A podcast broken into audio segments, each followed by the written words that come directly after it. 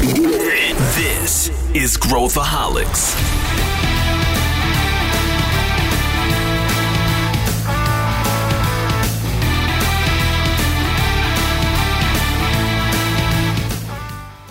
Olá pessoal, aqui é Pedro Weingärtner, sou CEO da Esse e esse é Growthaholics, o podcast para quem gosta de inovação e empreendedorismo. Hoje a gente vai fazer um experimento aqui, a gente vai falar sobre várias empresas que a gente acha que são inovadoras, estão fazendo coisas legais, mas muitas vezes você não conhece ainda, o grande público ainda não conhece. A gente quer testar, ver se você acha que esse é um modelo bacana, se você acha que faz sentido, a gente vai fazer outros episódios desses, trazendo novas empresas para vocês. E para debater comigo, eu tô com dois caras uh, que eu admiro muito, gosto muito de trabalhar. Inácio Franganillo. Tudo bem, Inácio? Oi, Pedro. Tudo bom? Sempre um prazer estar aqui no, no podcast da ACE, no Growthaholics. Eu acho que já são três, quatro capítulos que, que eu participei e com certeza que o capítulo de hoje vai ser bem legal. Legal. E vocês não estão vendo o Inácio, ele está com uma barba fantástica de quarentena. Vocês vão, vocês precisam ver essa foto. A Mari precisa postar, inclusive, a foto aí nos comentários. E Miguel Narras, o meu grande amigo Miguel. Tudo bem, Miguel? Tudo certo, Pedro. Para mim é um prazer estar aqui é, fazendo a minha estreia no, no nosso podcast maravilhoso. É, muito obrigado pelo convite. É, espero que esse, esse formato é, funcione e a gente possa é, fazer outros também nesse mesmo esquema. Legal, bem-vindos e vamos começar. O que, que, a gente vai fazer aqui? Nós vamos fazer uma, um, um carrossel de, de, startups. Então, cada um dá uma startup e a gente comenta. É, às vezes não são startups, né? a gente deixou bastante aberto aqui o nosso o nosso critério. Então a gente vai, vai abordar coisas que vão desde super high-tech até coisas que vão ter algum tipo de impacto ou coisas que são simplesmente curiosas aqui para falar. Quem quer, quem quer começar aqui? Quem quer dar, dar sua primeira, sua primeira uh, ideia, sua primeira startup? É, legal. Uh, eu vou começar aqui então com uma é, talvez essa algumas pessoas já conheçam. Ela, ela recebeu uma rodada recentemente, está com valuation bem interessante, é, que é a Canva. É, eles são um unicórnio australiano. Eles é, foram fundados em 2012 e agora em junho de 2020 é, eles receberam uma rodada de captação e chegaram num valuation de 6 bilhões de dólares. É, então, para quem não conhece, é, a Canva é uma, uma, ferramenta de design. É, você consegue fazer é, diferentes designs, desde um, uma apresentação de PowerPoint ou é, fazer posts de mídias sociais de uma maneira muito simples e muito acessível, né? Então, eles se posicionam como uma ferramenta de design para não designers, né? E eu gosto bastante é, dessa empresa porque ela, ela, é bem simples e bem direta. A, a Melanie, que é uma das fundadoras, ela, ela ensinava ferramentas de design gráfico, como Photoshop, InDesign e outras, é, outras ferramentas aí já bem consolidadas no mercado, e ela percebeu, enquanto ela ensinava as pessoas, que é, é, muitas pessoas achavam difícil, pouco acessível, precisava de muita prática, muita técnica, é, e, e, daí ela, ela viu que existia uma oportunidade aí, existia uma dor é, clara para ser, ser trabalhada, uma oportunidade é, é, muito grande, já que cada vez mais a gente vê essa tendência das próprias pessoas criando, empreendendo, abrindo negócios digitais, precisando criar uma estratégia é, é, envolvendo mídia, envolvendo conteúdo e tendo cada vez um, um, um posicionamento é, legal e amistoso né, para o seu público, é, posicionar bem a sua marca. Então, pelo alto volume que os negócios digitais é, tá, está crescendo né, nesses últimos anos, eu vejo que é um mercado bem interessante. E até quando a gente pensa no, nesse momento que a gente está vivendo de, de Covid, de distanciamento social, o quanto os canais digitais também é, estão sendo cada vez mais impulsionados. E, e, enfim, a gente vê vendas acontecendo cada vez mais no Instagram, é, ou, ou esse, esse tipo de canal crescendo, né? Então, é uma ferramenta que eu gosto bastante, é uma empresa que, que é, eu imagino aí que vai crescer também uh, bastante aí nos próximos anos. É, então esse daí é o meu, meu primeiro exemplo aí do dia. Legal, eu gosto muito do Canva, eu me lembro que o, embaixador da, da Canva era o Guy Kawasaki, aquele autor, e ele sempre falava, né, postava mensagens aí sobre Canva, assim que eu, que eu conheci, aí comecei a usar, eu acho que tem a ver com esse movimento, a gente fala aí do, do no-code, né, de, de das pessoas conseguirem construir um site sem codificar e tudo mais. Tem o no design também, né? Eu consegui construir designs mais complexos usando templates, coisas pré-prontas, com tamanho, reduzindo a complexidade. Eu acho que essa é uma grande tendência. E, e complementando essa, essa tendência que, que o Miguel estava falando do, do Canva, tem, tem alguma, alguma outra startup ou site, tá? não sei qual seria a definição certa, menos conhecida, como pode ser Slides Carnival. Tá? Não sei se alguém já, já utilizou, que, que é um repositório de, de templates de PowerPoints e apresentações em Google Slides. Tá? E, e não sei se, se muitas pessoas, acho que poucas pessoas conhecem a história desse, desse site, mas foi criado por uma pessoa do meu país, da, da Espanha, tá? a Jimena, que ela era designer e decidiu começar a colocar esses designs em, em um, em um único lugar, tá? E compartilhar, colocar em esse formato de código aberto, mas enfim, livres de, de direitos eh, autorais.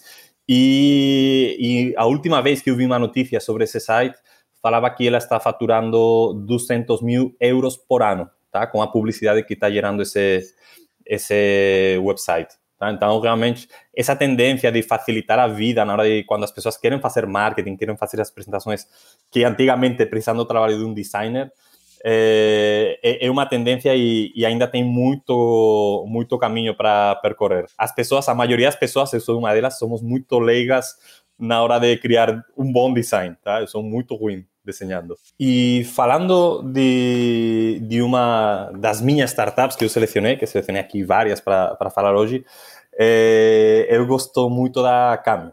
Tá? A Cameo é, um, é uma startup que onde você pode contratar pessoas famosas, personagens famosos, atores, eh, esportistas, para fazer vídeos personalizados para você. Tá? Então, agora eh, que, que estamos todos no, no, isolamento, uma boa forma, por exemplo, de, de fazer um presente virtual para alguém. Tá? Você pode enviar a, os parabéns para um amigo seu e esses parabéns vão ser feitos, por exemplo, pelo Dennis Rodman. Tá? Então, o jogador de basquete, Dennis, ex-jogador de basquete, além de, de outras muitas coisas na vida dele, ator, artista, enfim, showman em geral é, você pode contratar ele para falar os parabéns, tá? Ou, ou, tem atores, eu estive procurando, tem, tem vários atores, tem atores de, também de La Casa de Papel, tá? É, também do meu país, tá? Voltando sempre para as minhas raízes, tem tem várias é, várias personalidades famosas, tem muito Instagramer, tem esses influenciadores.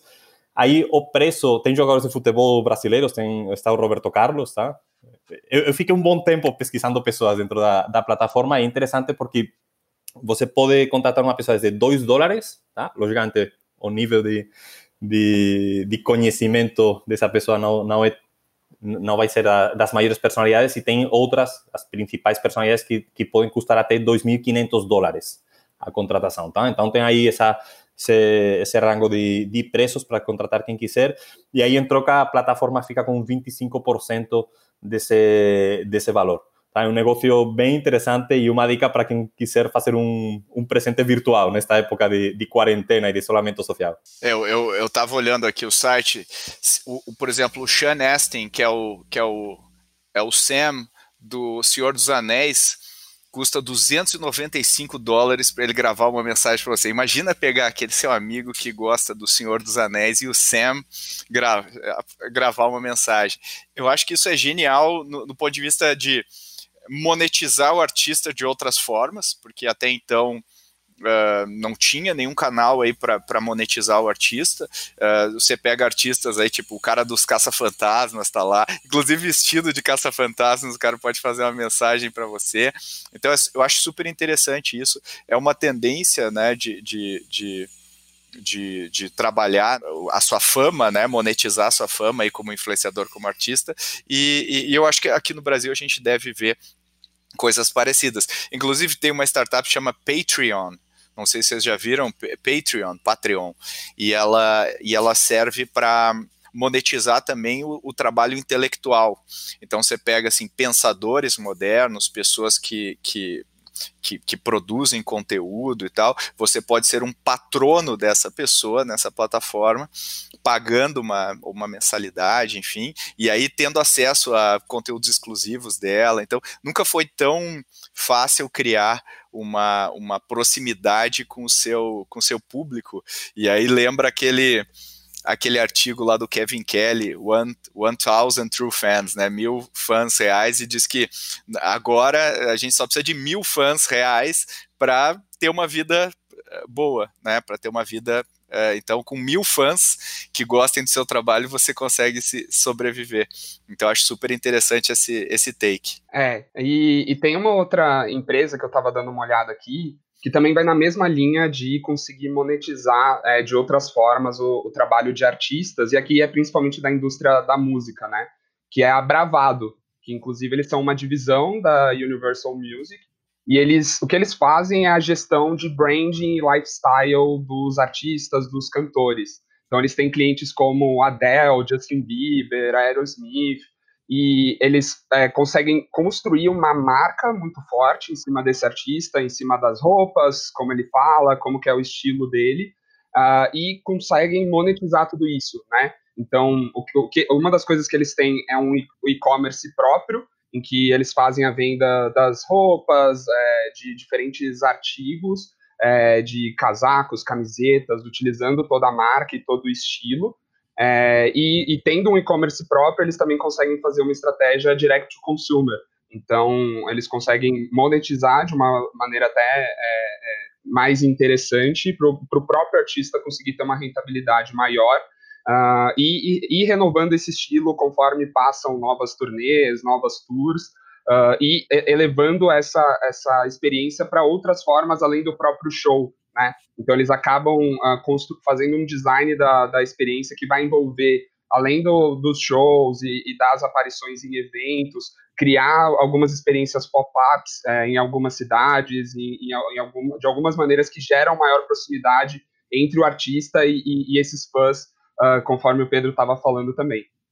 É, é muito legal essa, essa tendência, né? Se a gente for pegar o mercado fonográfico, a, a, a, redução do, do faturamento dos artistas com a venda dos seus discos ao longo dos anos. Né? Antigamente o artista fazia o, o a turnê para promover o álbum, hoje o cara faz o álbum para promover a turnê, e mesmo assim né, é, não é mais escalável o modelo de negócio. Quer dizer, eu não, eu, se eu não ficar fazendo turnê, fazendo tour, eu não consigo monetizar, então é, naturalmente surgem outras ferramentas para músicos conseguirem monetizar sua base uh, com, com outras coisas. É muito interessante o, o tempo que a gente vive.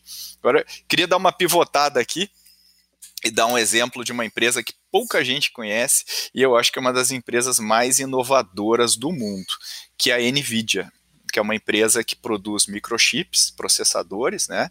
É, foi fundada em 93, 1993. Hoje é uma empresa que, que que vale mais de, de, de, de 240 bilhões de, de dólares, uh, e ela foi surfando nas tendências. E você vê, né, uma empresa que produz microchips concorre com a Intel, né, concorre com as, as as empresas que são muito boas no que fazem, mas ela conseguiu encontrar um nicho que foi inicialmente os gráficos, os games, então ela surfou nos games, ela fez uma parceria muito boa com a Microsoft, né? E fez aquela não sei se o pessoal se lembra do DirectX, né, o DirectX, como a gente falava quando a gente ia jogar, uh, que a gente tinha que instalar no PC, que permitia gráficos uh, uh, bem melhores, foi, foi, foi uma plataforma feita, né, junto com a, com a, com a com a Microsoft, o hardware, né? Depois ela virou o hardware do, do, do Xbox, virou processador do Xbox, do PlayStation. Uh, em, em, 2010 ela fez o computador mais rápido do mundo, então ela, ela conseguiu descobrir como otimizar para a parte gráfica e pegou toda essa tendência de games e, e, e tudo mais. Uh, e o interessante é que ela pegou e surfou, agora ela está recentemente surfando mais uma nova tendência e por isso está dando mais um horizonte de crescimento para a empresa, que é a inteligência artificial. Então, ela está trabalhando com deep learning, com processadores de deep learning. Então, é muito interessante uh, ver como uma empresa foi se agarrando de tendência em tendência e otimizando o seu produto para esse mercado. Empresa que, que uh, fez muitas aquisições, também uma empresa que inovou através, construiu muita coisa, claro, mas ela também soube uh, trabalhar com M&A, soube trabalhar com aquisições e trouxe sempre novas Uh, novas empresas uh, uh, em cima em cima disso, né? Novos, negócios em cima disso, né? Então acho que essa é uma empresa super pouco conhecida que, que, eu, que, eu, que eu acredito seja uma das mais inovadoras do mundo hoje. Nessa linha de, de mercado de videogames, eh, realmente tem, tem vários, vários cases de, de, startups e empresas realmente inovadoras que, que souberam aproveitar esse, nicho de mercado. Que acho que, que aproveitar esses nichos é, uma, é um ponto em comum de, de várias startups que estamos falando hoje aqui. É, talvez uma que, que virou muito conhecida também nos últimos tempos por causa da, da pandemia é a Twitch, então, uma plataforma de, de streaming que surgiu realmente, foi um spin-off de uma outra plataforma da, da Justin, eh, e que em 2014 foi comprada pela Amazon, tá? Por 970 milhões de dólares. Tá? Hoje é a, a principal plataforma de streaming de, de, videogames, então o pessoal que gosta de jogar eh, consegue transmitir ao vivo, tá? Eh, os jogos deles. Eu pessoalmente nunca entendi isso, tá? Eu gosto de jogar videogame, mas não gosto de assistir outros jogando, tá? É como eh, quem gosta de jogar bola, mas não gosta de assistir bola, tá? É, é, é um pouco mesmo. Mas, mas é engraçado porque realmente tem pessoas até também famosas. Eh, durante a pandemia teve o, o, o Kun Agüero, jogador do Manchester City, eh, virou quase uma celebridade de tweets eh, comentando os jogos dele, que, enfim, como ele joga. Tem, tem vários pilotos de Fórmula 1 também dentro da plataforma. Então, realmente é, é um mercado bem interessante com, com produtos exclusivos que talvez as pessoas de fora do, do ambiente dos videogames desconhecem por completo. É, o Twitch é uma, é uma plataforma aí que é, é impressionante o volume que ela tem. Uh, tem, tem pessoas que têm canais uh, com, com milhões de seguidores nos canais e que pagam, as pessoas pagam mensalidade para participar do canal com benefícios do tipo eu posso comentar no chat olha a loucura né, que, que é, assim, como é um outro universo uh, uh, que a gente vive hoje nessa, nessa, nesse mundo dos games. Né? É uma indústria, né, o pessoal não, não, às vezes não entende o, o, o, tamanho dessa indústria, e quando a gente pensa assim, é, Hollywood e tudo mais, a indústria de games, ela é, é várias vezes maior do que a indústria de, de Hollywood, é várias vezes maior. Então, um lançamento de um game é, é às vezes é, maior que o lançamento de um Vingadores, por exemplo, no cinema. Esse tipo de coisa uh, uh, eu acho que a gente deveria olhar com bastante atenção, né? Os esportes e tudo mais. Você tem uma também, né, Miguel, nessa linha? Isso, e, e o que eu acho mais impressionante, comentando é, em cima dessa, dessa questão de conteúdo, né, de assistir é, as pessoas jogando e, e, e, aos games e fazer streaming, é de como isso também é uma estratégia é, muito interessante de aumentar o tempo de vida de um jogo, né? Então, se, se normalmente você faz um lançamento de um jogo, existe um pico ali de, de jogadores e isso cai, o, o fato de você criar é, ligas de esportes, é, você gerar é, conteúdos mensais e lives e streamings faz com que as pessoas continuem engajadas não só com o conteúdo, mas com o próprio jogo ao longo do tempo e, e, e faz ele ser mais rentável, né? E, e como que a construção de comunidade, quando você encontra um nicho, isso é muito poderoso, né? Então, enquanto tem a, a, as pessoas que uh, se, geram uma comunidade em cima de é, academias, em cima de uh, zumba e outros movimentos, é, o, o, também a comunidade dos jogos também é muito poderosa. E eu estava vendo é, uma, uma empresa muito interessante que eu não conhecia, é, que é a Roblox, é, que ela é uma plataforma de desenvolvimento de jogos. Então, ela é super simples, você pode criar uh, o seu próprio ambiente, uma própria história uh, com visuais é, é, quase que 2D, eles são bem simplificados, uh, e você pode desenvolver a sua própria história e deixar disponível para as pessoas jogarem, né?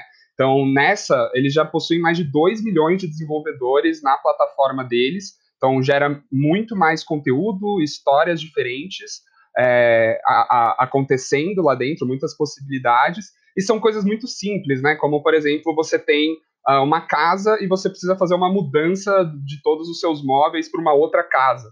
É, e, e, isso acaba capturando até um público um pouco mais uh, juvenil, infantil também, mas acaba sendo é, um, jogo e uma plataforma que tem números tão expressivos quanto Fortnite, Minecraft, que já são é, bem mais conhecidos, pelo menos por mim, né?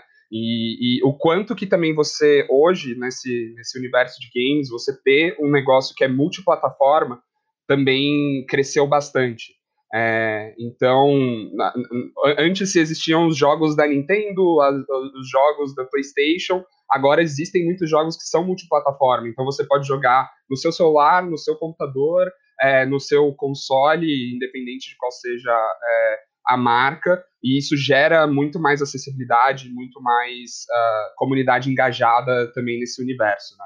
É, falando de, de comunidades e, e, de gamificação, tá? Eh, da mesma forma que tem os e-games, tem, tem também um, um, uma tendência a gamificar os esportes tradicionais, tá? os esportes offline. E aí vemos casos como, por exemplo, Strava, tá? um, um dos múltiplos aplicativos que, que hoje existem para acompanhar as corridas, talvez Strava um dos, dos mais famosos, que, que hoje qualquer pessoa pode utilizar através de qualquer dispositivo digital, instalar para quem não conhece, a Strava basicamente é um aplicativo onde você vai registrando a sua atividade física, seja corrida, seja andar de bike, enfim.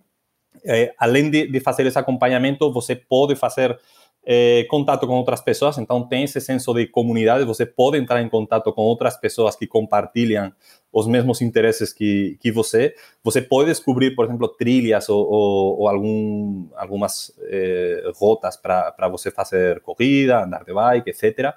E eles já têm 11 anos, tá? Eh, eles são do, do norte da Europa, eles são da, da Suécia, tá? Se, se não estou errado. É, inclusive a palavra Strava significa esforço em, no idioma original do, da startup da, da Suécia, tá? Em sueco. E, e, e, é porque o negócio deles, tá? Eles têm também um modelo de negócio que talvez não é tão conhecido, que eles pegam os dados de todas as pessoas que estavam fazendo esporte, geralmente dentro de cidades, e vendem esses dados para as prefeituras, para as prefeituras fazer o planejamento das cidades, do trânsito. Tá? Aí eles entendem por onde as pessoas se movimentam mais, quais são os fluxos mais frequentes. Então, a Strava, além de ajudar as pessoas que gostam de fazer esporte, tem esse outro modelo de negócio um pouco mais desconhecido, que é ajudar no planejamento das cidades. Tá? É, é engraçado como eles conseguem juntar duas coisas é, bem, bem diferentes, assim, a, a priori. É, planejamento da, é, urbanístico com esportes. É, o que, eu, o que eu acho interessante também é de como alguns diferentes setores se linkam nisso, né? Então, é, a gente vê também o movimento da indústria uh, de, é, de roupas, né? Como Nike, Under Armour, que acabam se conectando também com esse, esse é, aplicativos que gamificam o esporte e acabam gerando uma, uma comunidade é, mais engajada com a marca Uh, e, e, a princípio não é algo usual, né? Você pensar no, numa marca de roupa que vai comprar, por exemplo, ou vai investir um aplicativo de, uh, de esportes e de exercícios diários.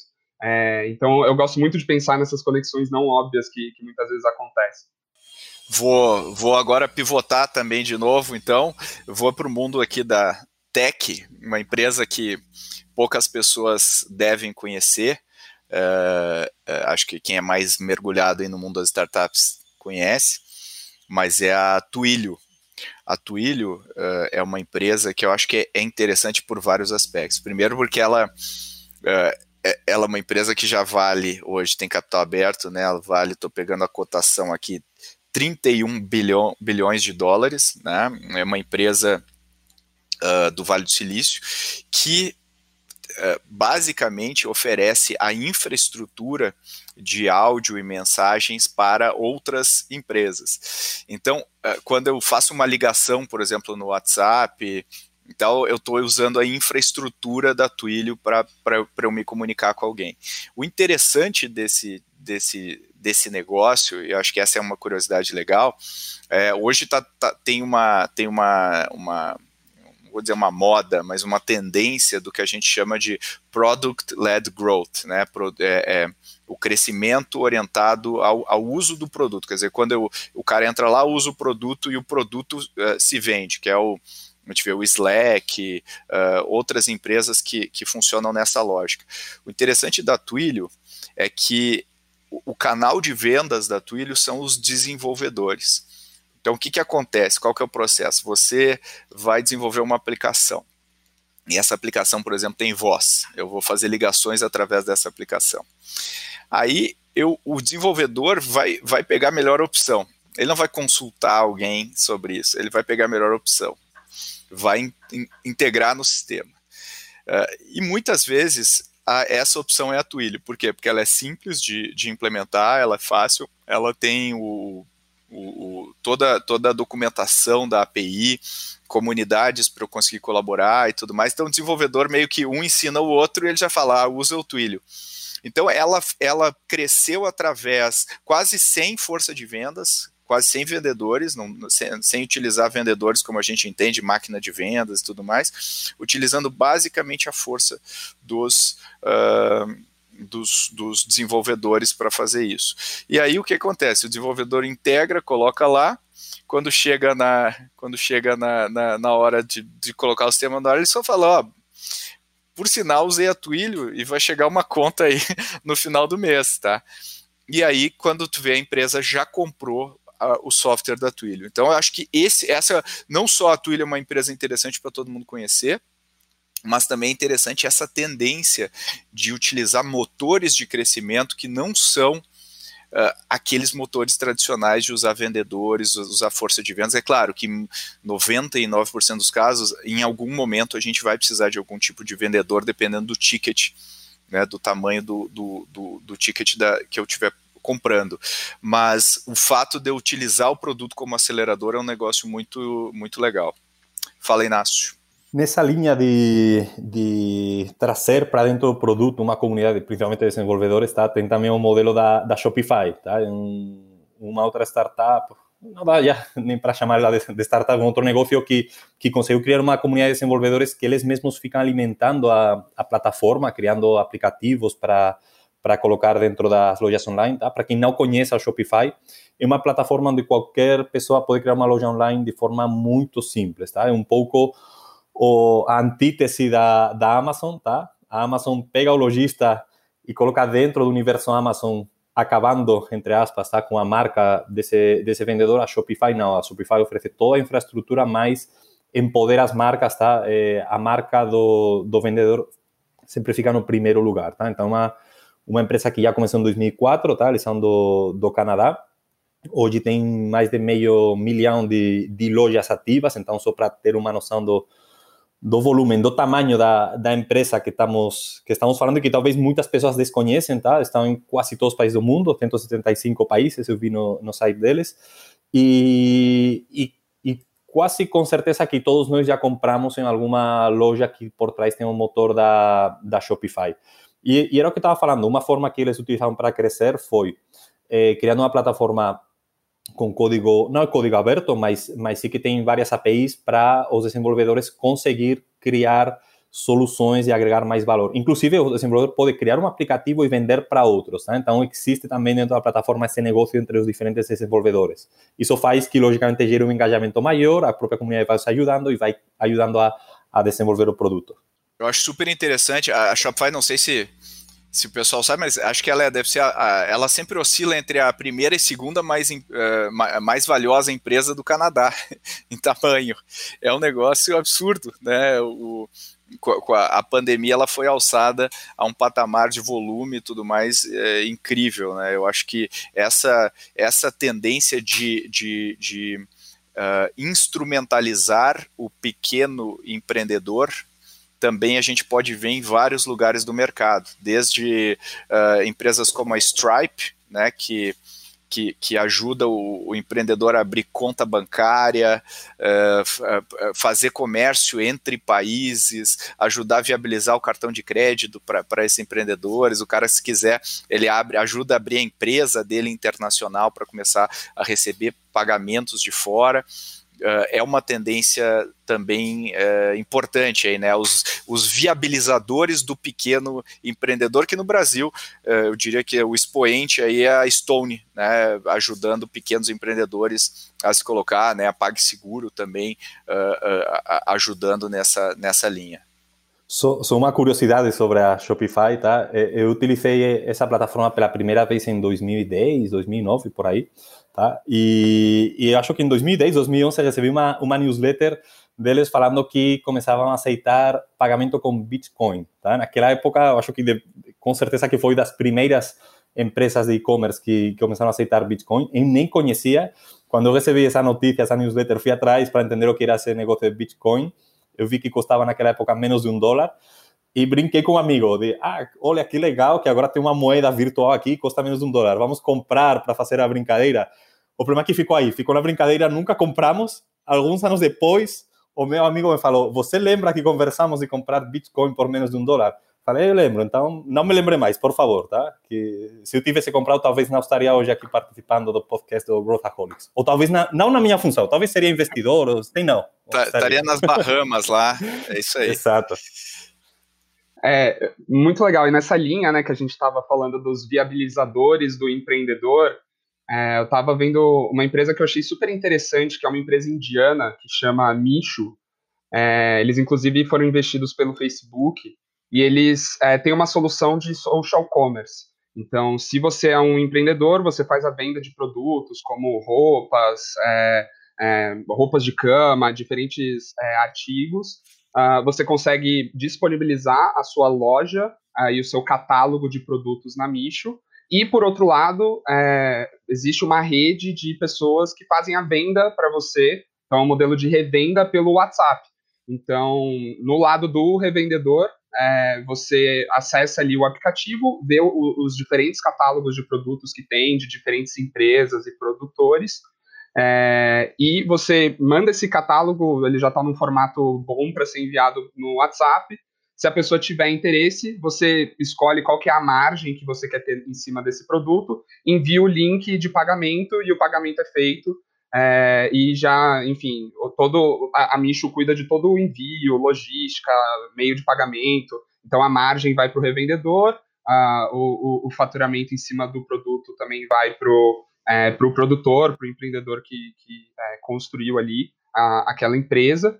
E, e, eles conseguem viabilizar, então, várias pontas ali do, do ecossistema, é, fazendo uma venda toda por WhatsApp, e é um modelo que eu fico imaginando muito acontecendo é, é, também no Brasil.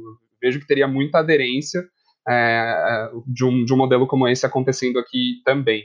Porque já existe muita dessa venda informal, né, que acontece por WhatsApp, entre pessoas no grupo do condomínio, em grupo de mães, em diferentes microcomunidades, né, Uh, e, e, e te, eu vejo que tem espaço para uma plataforma que consegue organizar isso melhor e, e deixar tudo toda a experiência um pouco mais profissional.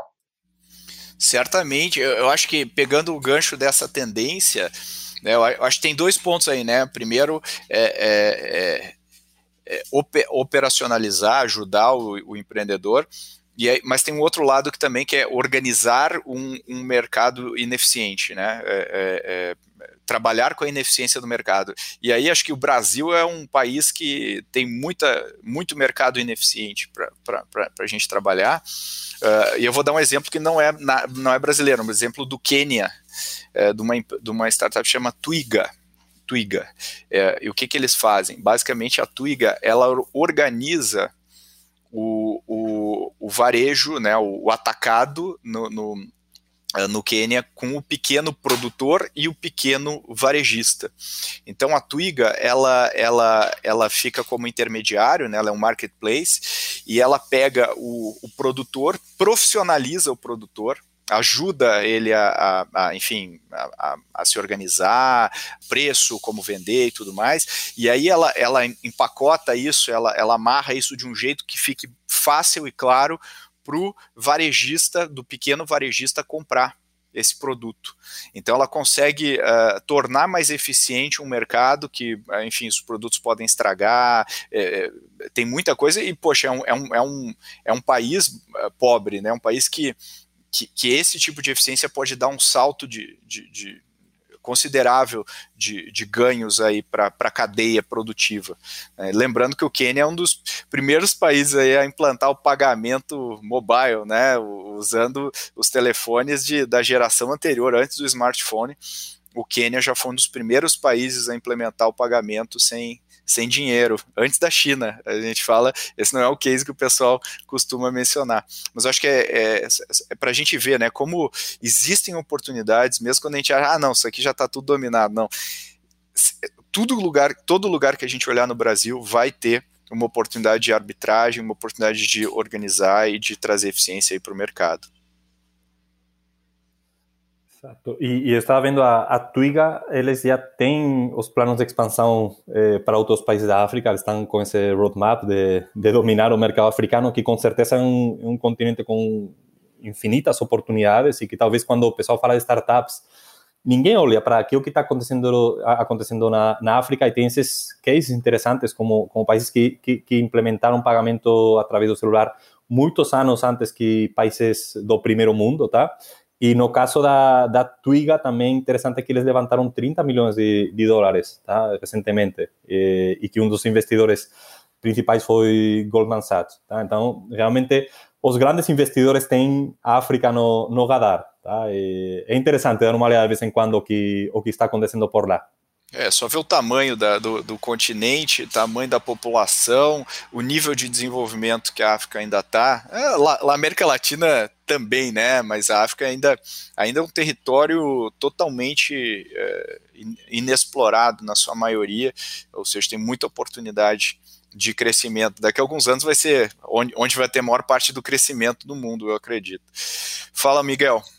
É, e, e, o que eu gosto também de, de pensar nessa, nessa tese de apoio para empreendedores é, é, é, isso que você falou, Pedro. Realmente o, o Brasil tem muita ineficiência e, e, eu vejo que é uma grande alavanca, né? Porque o brasileiro por si só ele, ele é criativo, ele, ele tem uma propensão a ser empreendedor, a, a, a fazer as coisas saírem, né? De, a desenrolar bastante coisa. É, e, e ter ferramentas, ter suporte, ter tecnologia, para levar toda essa força de trabalho para um próximo patamar, eu vejo que é um, uma das principais alavancas aí para o nosso país também, para a gente conseguir é, é, inovar em escala, né?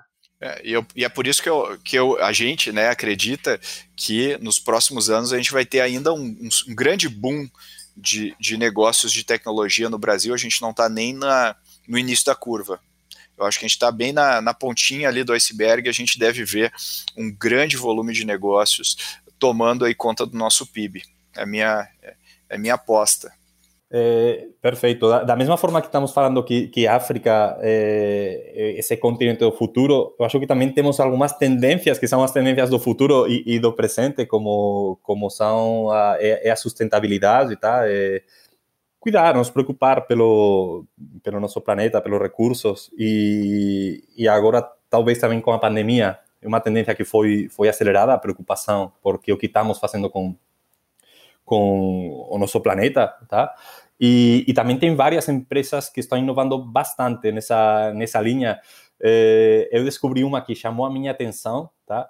É um pouco um pouco como como chamar, não muito, enfim, é, talvez é, é uma é uma startup que ninguém quer utilizar, tá? Ninguém quer chegar a, a utilizar, que é uma empresa que faz compostagem tá? com os corpos das pessoas uma vez que, que as pessoas morrem. Tá? Então, em vez de fazer o, o, tratamento tradicional de um, de um corpo, tá? que, que gera muito, muito resíduo químico, utiliza muita química para fazer a preparação do corpo, ou no caso de ser cremado, é, realmente é, gasta muita, consome muita energia e, e, e polui o, o, ambiente.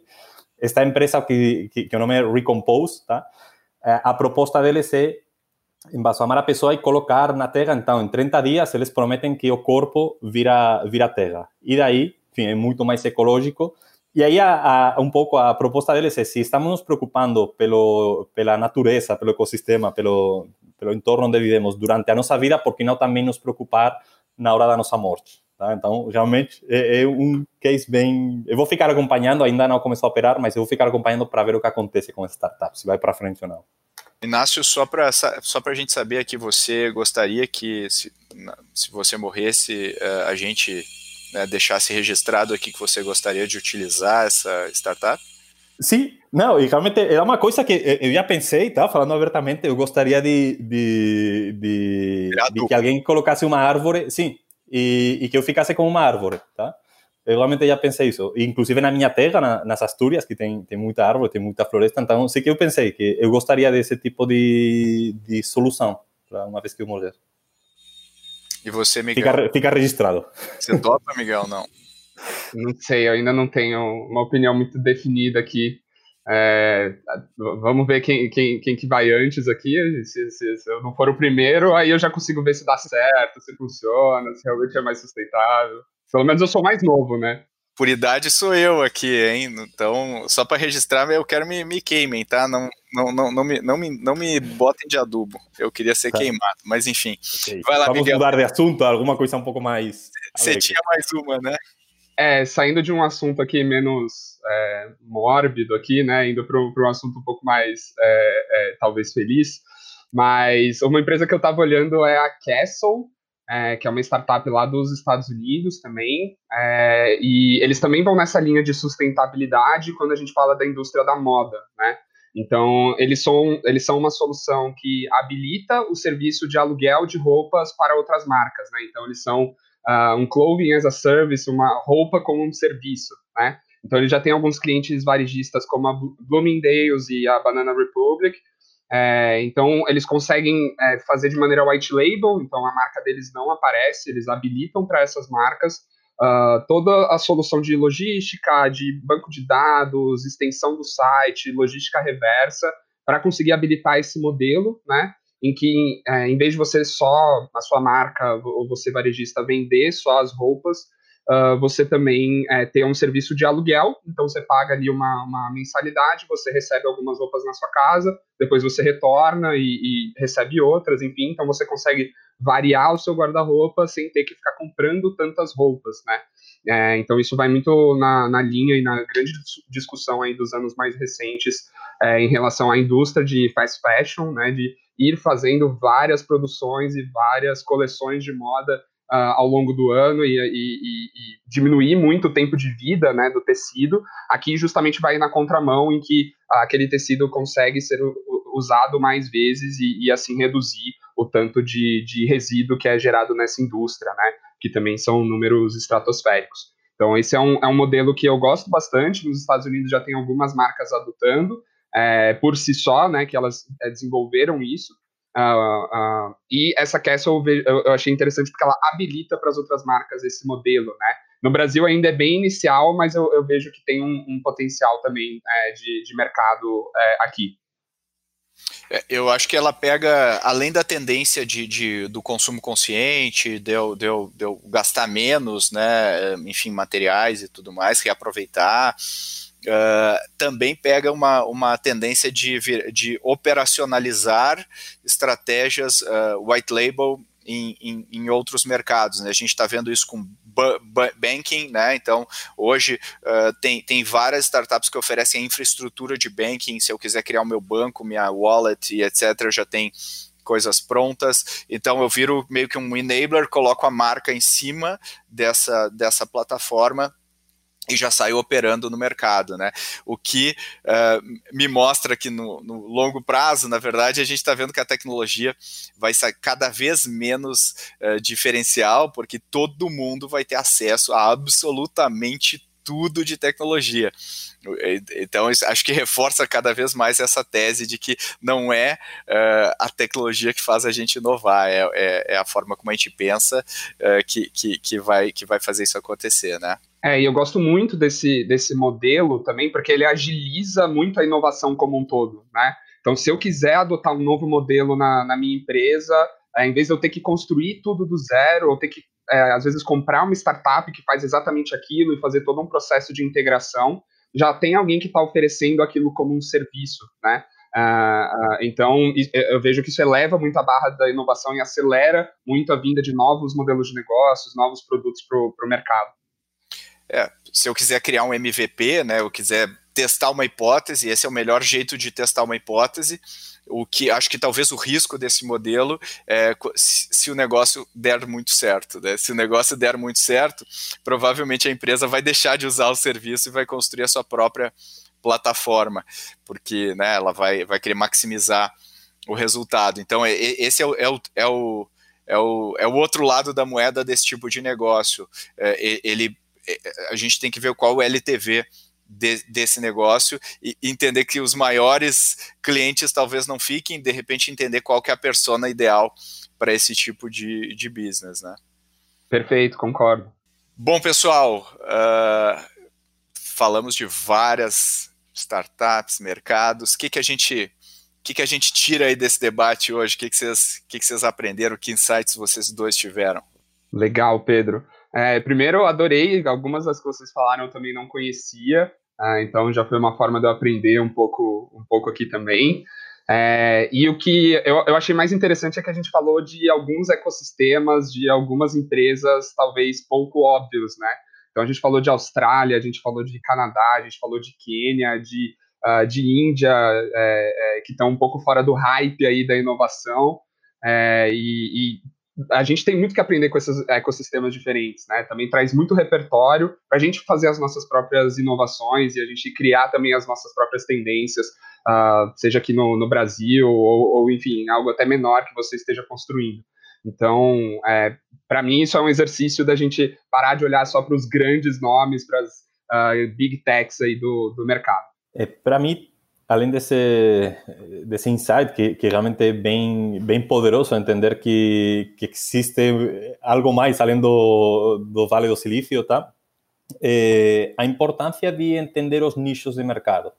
Tá? Falamos de, de várias startups e, e várias empresas aqui que estão focadas muito em nichos específicos e que, e que conseguem gerar um lucro relevante. Tá? Então, começar a olhar também quais são esses nichos que não estão sendo bem atendidos hoje pelo mercado e tentar começar por aí um, uma empresa é, pode ser uma, uma estratégia ganhadora muitas, muitas vezes. Então, eu ficaria também com esse insight, como as empresas inovadoras começam olhando para os nichos e a partir daí começam a crescer. Muito legal, acho que são vários aprendizados. Eu sempre acho super, uh, super estimulante olhar outros cenários, outros, outras realidades, e muitas vezes a gente tem que se perguntar por que não? Por que, que a gente não fez assim, ou por que, que a gente não poderia implantar este mesmo modelo aqui? Então, acho que esse tipo de discussão é super saudável para a gente ter. Muito obrigado, queria agradecer os meus dois debatedores aqui. Inácio Franganilho, muito obrigado aí pelo teu tempo, teus insights. Muito obrigado, Pedro. É sempre um prazer estar no Growthaholics, assim que fico aguardando o próximo convite. E muito obrigado, Miguel Narras. Valeu, bons pontos, bons insights, bom debate. Obrigado, Pedro. É, Para mim aqui foi um prazer estrear aqui nesse podcast maravilhoso. Espero que seja o primeiro de vários. E se você gostou deste debate aqui, se você acha que foi interessante a gente é, trazer várias startups, várias realidades aí do mundo, comente. A gente quer quer ouvir um pouco a sua opinião. Se você gostou, a gente vai fazer outros episódios como esse. E se você tem startups também que você acha interessante, que você acha curioso a gente abordar aqui, também mande, mande para a gente, a gente vai abordar, inclusive dando crédito para você que indicou nesse no próximo episódio que a gente estiver falando sobre este tema. Se você gosta do Growthaholics, se você gostou do que você ouviu aqui, não deixe de uh, curtir, botar, fazer uma avaliação cinco estrelas lá no seu player, especialmente aí na, no player da Apple, que, que tem avaliação uh, bem clara. Uh, não deixe de compartilhar com seus amigos, com seus conhecidos e faça comentários, comente com a gente, mande mensagem no LinkedIn, mande mensagem no Instagram. A gente sempre recebe, sempre lê tudo com muito carinho. E queria finalizar aqui uh, uh, desejando aí muito sucesso a todos e até o próximo Growthaholics. Abraços.